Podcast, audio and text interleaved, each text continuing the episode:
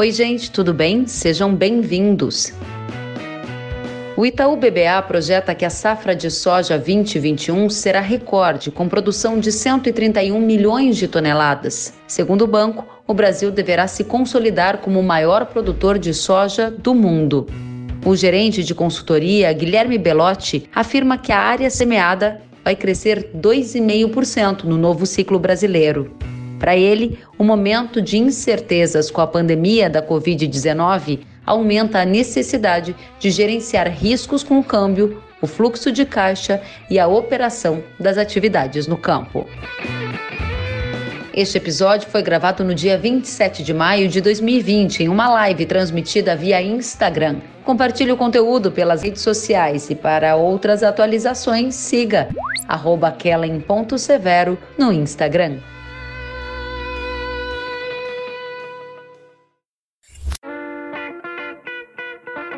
Guilherme, muito boa noite, seja bem-vindo. Boa noite, Kellen. É um prazer estar aqui com você e dividir um pouquinho da nossa visão sobre os mercados. Obrigada pela presença.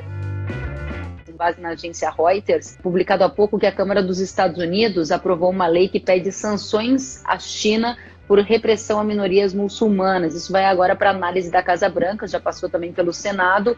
O ponto é, a tensão entre Estados Unidos e China está crescendo na avaliação de vocês e como isso vai impactar o futuro do agro? Eu acho que sem dúvida essa é uma discussão que ela tem estado bastante em voga nos últimos, nos últimos, diria que nos últimos anos, né? Desde 2018 e desde maio de 2018, quando nós tivemos aí o, o acirramento da tensão comercial entre os dois países. Acho que todo mundo que trabalha com agronegócio está tentando entender como é que isso vai caminhar é, ao longo do tempo, né? Em janeiro desse ano nós tivemos aí a assinatura da primeira primeira fase do acordo. É, eu acho que isso fez com que as expectativas do mercado apontassem aí para uma para um aumento das exportações norte-americanas das mais variadas cadeias do agro para a China e isso, sem dúvida nenhuma, tenderia a beneficiar os produtos americanos em detrimento, em alguns casos, do brasileiro, de maneira geral. Né? Mas eu acho que, assim, agora nas últimas semanas houve novamente um acirramento da tensão comercial. Acho que é um ponto que assim, é muito difícil nós temos aí uma, uma opinião qual vai ser o desenho final de tudo isso, mas isso, sem dúvida nenhuma,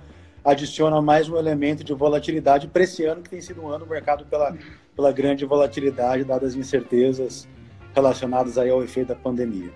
Excelente, ou seja, é algo que a gente vai manter no radar na hora de falar sobre o mercado de grãos, né? E nós já começamos com um tema quente, Guilherme, quero te propor a gente continuar justamente nessa toada, né? Qual é o cenário de grãos que o Itaú BBA tem hoje? A gente está vendo um cenário em que o dólar beirou seis reais, hoje fechou ali ao, abaixo de 5,30, ao redor disso.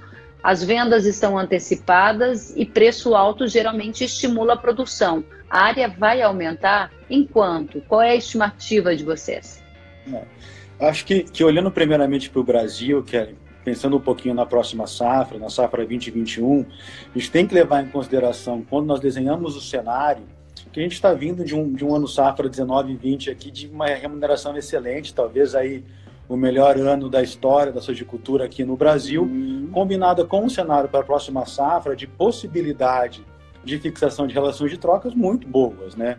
Então, na nossa visão, provavelmente isso vai incentivar aí a um aumento de área no próximo ano, em que pese as incertezas que nós estamos vivendo, né? É, e provavelmente um cenário de aumento de área que nós estamos colocando aqui na casa de 2,5%, combinado com uma normalização das produtividades, né? Rio Grande do Sul voltando a produzir o que produziu na safra 18 e 19 e a gente mantendo os níveis de produtividade similares nos outros estados ao que foi observado agora na 19 e 20, certamente aqui a gente caminha para algo ao redor de 130 a 131 milhões de toneladas. Né? Obviamente aqui tem muita água para passar por debaixo uhum. dessa ponte, tem toda uma condição climática aqui que a gente sabe que é, que é determinante para a boa condição das lavouras, mas quando a gente começa a conjecturar, a gente começa a enxergar aí um Brasil que provavelmente deve caminhar aí para um ano de, de safra recorde na safra 2021. Agora, 131 milhões de toneladas, um novo recorde estimado por vocês para o Brasil, que neste ano, nesse ciclo 19-20, assumiu a liderança, maior produtor de soja do mundo. Você acredita que o Brasil se consolida nessa posição? Mais uma vez a gente deve ultrapassar os Estados Unidos ou eles também caminham para uma safra cheia? É, quando a gente olha aí o, o, a projeção de safra para os Estados Unidos, né, a gente tem que levar em consideração que no ano passado eles tiveram um, um problema muito grande relacionado ao excesso de chuvas, né, que de um lado afetou a produtividade, de outro afetou também a quantidade de área que foi plantada. Né. A nossa expectativa é que os Estados Unidos agora caminhem para uma normalização os números da SDA que foram publicados no início de março apontavam para um aumento em relação ao ano passado, mas a nossa expectativa é que seja um aumento até maior do que foi do que foi publicado, que foi no início do período de pandemia, e de lá para cá a atratividade da soja vis-à-vis ao milho aumentou bastante, então pode ser que nós tenhamos aí um aumento mais significativo da safra nos Estados Unidos. Mas ainda assim, provavelmente a gente vai falar de uma safra ao redor aí de, de 112, 115 milhões de toneladas. 112 é o número que o SJ soltou, 115 é o número que nós utilizamos para desenhar o nosso cenário, assumindo um aumento um pouquinho maior do que, do que o SJ publicou. Consequentemente, Bom. provavelmente o Brasil aí seja o principal produtor de soja aí na safra 2021 novamente ou seja, se consolidando como líder mundial nesta outra safra que está vindo por aí. A gente começou já trazendo o mercado de grãos e na sequência a gente vai entrar aqui sobre os riscos que estão no radar do agro e algo importante para a gente mencionar. Agora você falou em uma estimativa de 131 milhões de toneladas para a safra brasileira, uma safra cheia nos Estados Unidos e incertezas em relação à China e aos Estados Unidos todo esse componente leva para um cenário de preços mais baixos em 2021 se o dólar arrefecer, Guilherme? É, eu acho que é super importante essa, essa pergunta, Kelly. Eu acho que quando a gente olha a formação de preço no Brasil, a gente tem que olhar o que está acontecendo com os preços em Chicago, o que vai acontecer com os prêmios aqui no Brasil e também com o câmbio, que é um fator determinante pra, para os preços em reais. Né? Então, olhando para os preços em Chicago, que pese o fato que nós tenhamos esse aumento da produção, é, se de fato a China voltar a comprar soja norte-americana e as exportações dos Estados Unidos voltem para os patamares da safra 17, 18, pode ser que nós teremos aí um, um balanço norte-americano um pouquinho mais apertado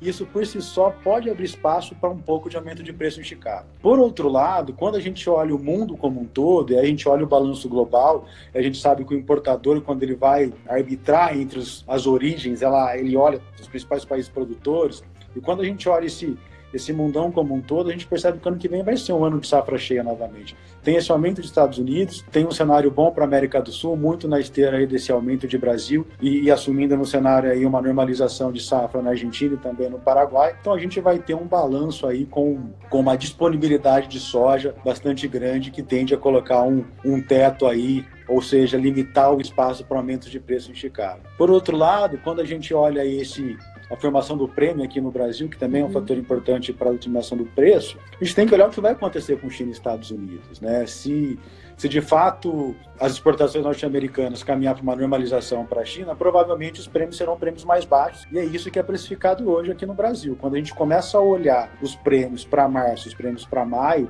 eles são negociados em patamares inferiores aos que foram observados agora em agora em 2020. Né? E aí fica, então, fiel da balança sendo a taxa de câmbio. Caso a gente caminhe para algum tipo de apreciação, como nós vimos agora, câmbio batendo 5,90 e voltando para casa aí dos 5,30, provavelmente a gente tem aí uma, uma redução das cotações da soja, da soja em reais. Pois é, esse é um fator super relevante porque tem a ver com os riscos que foram é, observados nesse momento atual e o risco, a gestão dele é um dos principais temas do nosso bate-papo de hoje. Você acabou de dizer que há elementos apontando para uma queda no preço da soja no futuro 2021, dada a confirmação de uma safra cheia. Se não tiver problema climático, o Brasil vai produzir bem, Estados Unidos vai produzir bem. Só que a gente está comprando insumo com uma das taxas de câmbio mais altas da história está negociando fertilizante, está negociando semente, está negociando defensivo, com dólar acima de cinco reais. Você está dizendo que a gente pode colher essa safra com dólar abaixo disso. E aí há um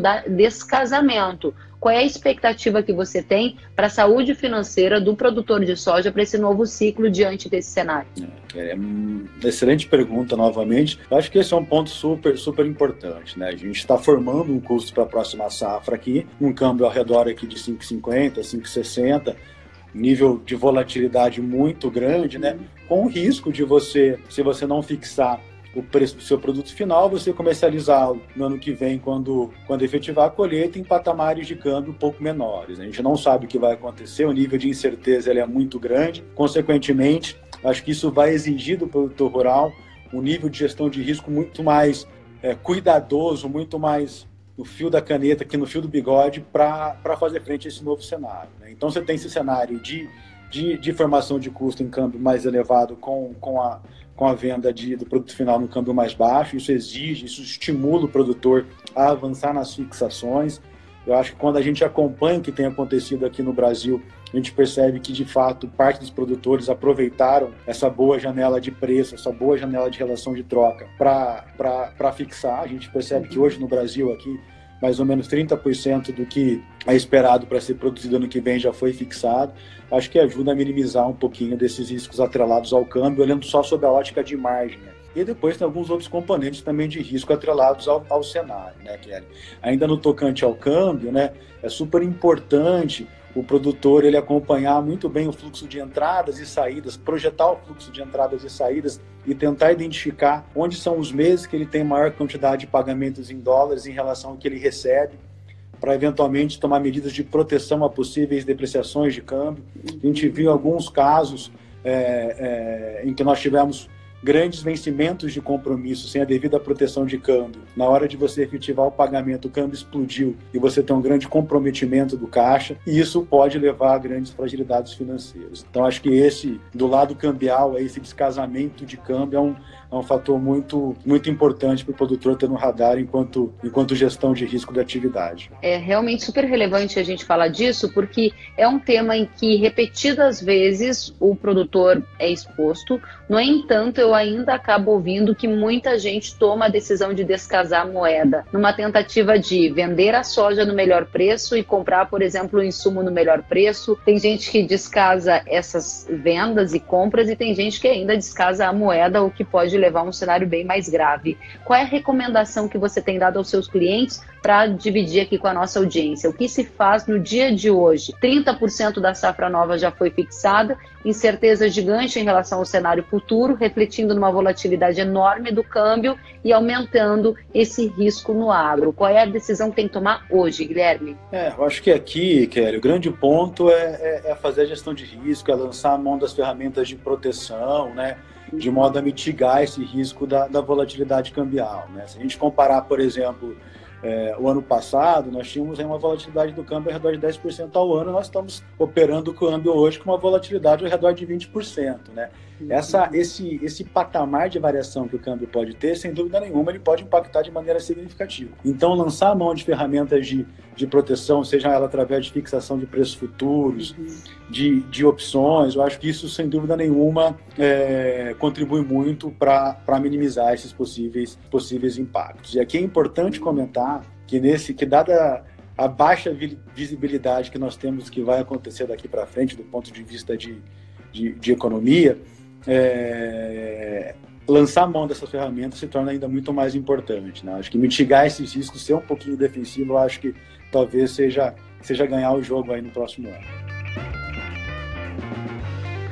Muito bom. Aí a gente avança para um outro elemento. Nós estamos aqui projetando o cenário que vai vir pela frente no agro, trazendo os riscos para a nossa audiência ficar super atenta e aí você traz um terceiro, quarto elemento na nossa conversa, que é a parte operacional. São riscos de ruptura, seja tanto de pessoas quanto na parte de logística de entrega de insumos. O que, que vocês têm observado agora no mercado e onde é que isso pode ser mais perigoso para a cadeia do agro? Acho que até agora, de maneira geral, quando a gente faz uma, uma leitura aí com uma perspectiva um pouquinho mais macro do setor como um todo, até agora a cadeia tem fluído muito bem. Né? Do uhum. ponto de vista de exportações, é, nós estamos aí em níveis recordes de exportações, né? especificamente no caso da soja, nós falamos aí de 16,3 milhões de toneladas exportadas em abril, exportações recordes já registradas para, para um mês aqui no Brasil. Então agora tendo tudo muito bem, mas eu acho que a gente não pode é, tirar do radar, né, descartar a hipótese que nós podemos ter aqui alguma lentidão é, é, nesse fluxo logístico oriundos aí de problemas relacionados a pandemias. Né? E isso pode ser oriundo de um problema interno, de um problema doméstico, né? ou mesmo de um problema de algum país que seja destino das nossas exportações. Né? Pode ser que nós tenhamos é, dificuldades de desembarques de carga, esse tipo de coisa, e isso pode acabar tirando velocidade, tirando fluidez da cadeia como um todo. Né? E, e quando nós olhamos agora para a próxima safra, pensando principalmente na, na boa continuidade das operações, né? Uhum. Eu acho que onde esse risco se torna mais importante diz respeito na disponibilidade de insumos para a implantação da safra e para o desenvolvimento dela, né? Então, ter certeza, garantir que os insumos estarão disponíveis né, no momento correto, na uhum. janela correta, né, tendo em vista todo esse cenário de incerteza que pode acontecer, eu acho que pode, pode fazer muito sentido. Né? A gente sabe que hoje, por exemplo, é, é, a grande, 70, 75% dos nossos fertilizantes são importados, os princípios ativos que são utilizados para a produção de defensivos agrícolas são importados, gente tem toda uma cadeia de importação que precisa fluir muito bem para ter certeza que nós teremos nossos insumos disponíveis no momento correto. Então é importante antecipar essas aquisições, estar atento à possibilidade de tê-los disponíveis na fazenda. Eu acho que isso também seja uma, um ponto de atenção para essa safra. É importante, eu super concordo com você, inclusive lá no Mercado e Companhia, no canal Rural, nós começamos na semana passada uma série de entrevistas com os presidentes dos portos, Porto de Paranaguá, Porto de Rio Grande e Porto de Santos, justamente para tentar rastrear qual é a situação hoje da entrada de insumos. Porto de Rio Grande recebe cerca de 14% dos fertilizantes do Brasil e me disse que a entrada nesse ano está regular ou até antecipada em relação ao que via-se no ano passado. E o mesmo, Guilherme, foi observado no Porto de Paranaguá. 33% entra pelo Porto de Paranaguá e o presidente também me disse que há uma normalidade na operação, ou seja, eventualmente se algum funcionário tem algum sintoma, ele é afastado, eles estão operando com menos gente, mas que a entrada de fertilizantes está assegurada. Amanhã eu vou conversar com o presidente do Porto de Santos. Aparentemente, a gente está com a logística funcionando bem. Isso não é garantia de que haverá continuidade dessa mesma atuada de agora em diante, não é? É, perfeito. Assim, a fluidez até agora veio, veio muito bem. Né? Eu acho que é só importante chamar a atenção porque esse risco ele existe, eu acho que ele não pode passar despercebido pelo produtor. E aqui tem outro ponto, que, que eu acho que é importante chamar a atenção, que diz respeito também a parte de pessoas mesmo, né? Aqui, é, e principalmente naquelas culturas que são mais intensivas em mão de obra, né? Acho que ter atenção com possíveis rupturas, com possíveis descontinuidades que podem ser causadas pela disponibilidade de mão de obra mesmo. Né? Caso nós tenhamos uhum. problemas de Covid afetando uma turma, enfim, isso pode acabar prejudicando a, a, a continuidade, enfim, o bom funcionamento da operação. Então, pensar em planos de contingência, acho que aqui talvez aqui o ano de a safra 2021, esse ano de 2020, ele tem nos convidado a pensar a gestão de risco de uma maneira muito mais holística, né? De uma maneira como um todo, deixar de olhar só para mercados e olhar para a operação como um todo. Acho que isso muito é muito bom. Muito legal. E aí eu quero avançar na nossa conversa, claro, trazer a nossa audiência uma pergunta do Fred Franzen. A logística dos agroquímicos, grande parte vem da China. Pode ter atraso de entrega? E aí ele se refere também, a gente tem uma dependência muito grande, né? Para, por exemplo, uma série de defensivos. Isso é algo que te preocupa muito ou pouco neste momento, Guilherme? Acho que assim, o nosso nível de preocupação ele já foi maior quando o pico da, da pandemia uhum. acontecia na China. Né? Acho que felizmente ele não aconteceu quando era o nosso, nosso maior pico de importação, não pegou na nossa sazonalidade de importação, mas eu acho que não dá para falar que o jogo está ganho. Assim, além da importação de princípios ativos, tem toda a parte logística interna que assim Tá tudo indo muito bem, a fluidez parece que vai acontecer de maneira, de maneira normal, mas eu acho que assim, ainda não, não podemos falar que o jogo está ganho. Até agora as sinalizações são super positivas, né? Mas como tudo pode acontecer num cenário de incerteza como esse que nós estamos vivendo, é importante ter isso no radar e adotar as medidas de mitigação de risco. Como é que está o setor em termos de capital de giro? Hein? Foi, algumas áreas foram bastante fragilizadas. Né? Quais são as mais sensíveis e como é que está o cenário macro do agro hoje? É, aqui eu acho que é, um, é mais um ponto super relevante para a gente chamar a atenção. Né? Eu acho que um dos pontos que, que os gestores do agro têm que tomar cuidado em períodos como esse que nós estamos atravessando é, é uma provável perda de capital de giro. Né? Eu acho que a gente tem um cenário de um aumento de percepção de risco geral na economia e isso faz com que, com que compradores, de maneira geral, queiram aumentar o prazo de pagamento né? e fornecedores né, também queiram reduzir o prazo de pagamento para minimizar esses riscos de não pagamento. Isso, de maneira geral, ele acaba pressionando aí a necessidade de capital de giro das, das empresas agrícolas aqui no Brasil. Né? E, e, o importante para fazer frente a isso é estar tá, é tá, é tá preparado, né? ter caixa suficiente para eventualmente, tiver que fazer uma aquisição à vista, tiver que, que, que, que ter uma redução nesse seu prazo de, de, de pagamento fornecedor você conseguir fazer sem ter, sem ter grandes problemas aí que sem causar grandes problemas para a operação como um todo. Eu acho que esse é o grande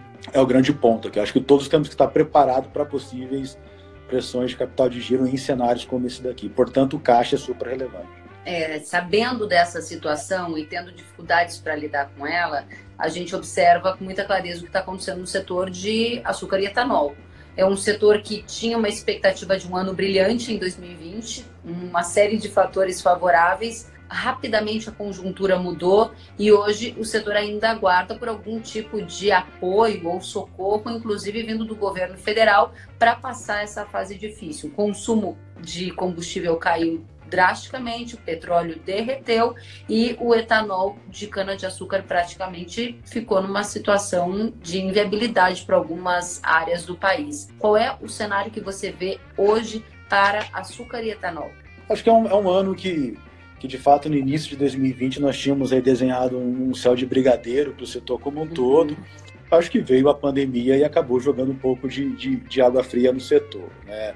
Acho que principalmente do lado de etanol, né, essa combinação de redução abrupta dos níveis de consumo pelas medidas de contenção do Covid, né, atreladas à derrocada de preços do petróleo, é, acabou fazendo com que as cotações é, do biocombustível aqui no Brasil caíssem de maneira bastante grande. Né? Nas últimas semanas nós tivemos aí uma, um, um, aumento dos preços da gasolina, muito na esteira de uma recuperação parcial dos preços do petróleo e também da desvalorização cambial. Isso acabou contribuindo para que nós saíssemos daquele fundo do poço dos preços do etanol, mas eles ainda estão oscilando aqui ao redor da, do custo caixa do setor. Né?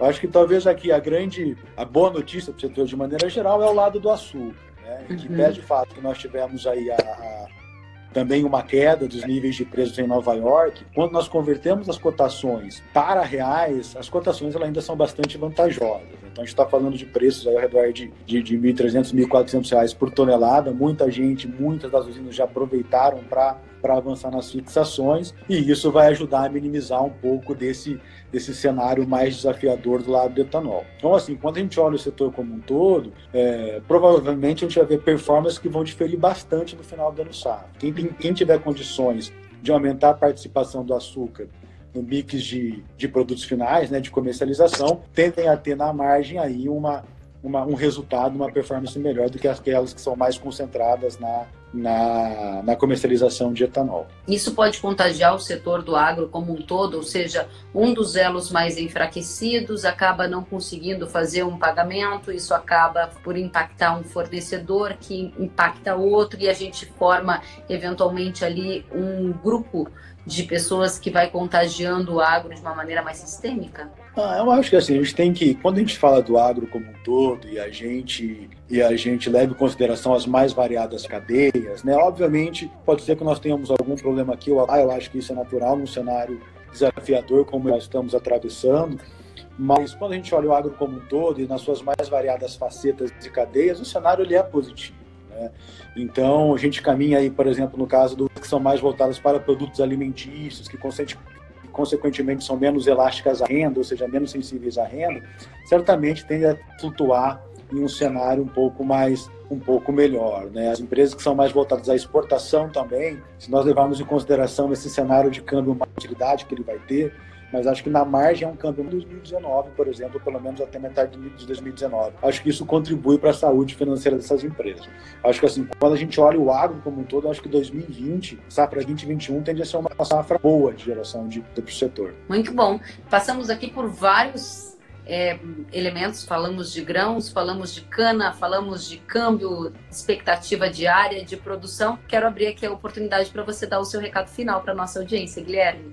Primeiro, eu gostaria de, de agradecê-la pela oportunidade de estar aqui com você, por esse setor que a gente gosta tanto e de poder contribuir um pouco com a tomada de decisão dos produtores nesse momento para a safra 2021. Acho que assim, nós estamos atravessando um momento de incerteza, né? um, um momento de, de certamente contribuir para que o agro siga exercendo tal para a economia brasileira aqui no próximo ano. Acho que somos horas da economia do Brasil. Esse papel só tende a se consolidar. Muito bom. Guilherme Belotti, gerente de consultoria agro do Itaú BBA. Foi uma grande satisfação tê-lo conosco. Agradeço demais por trazer esse cenário para o mercado agro em 2020. Volte sempre e teremos outras oportunidades para conversar. Obrigada a você e uma boa noite. Obrigado, Kellen.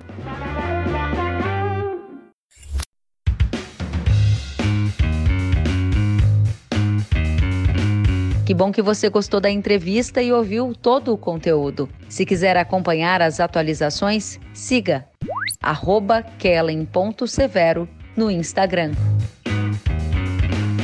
Até a próxima!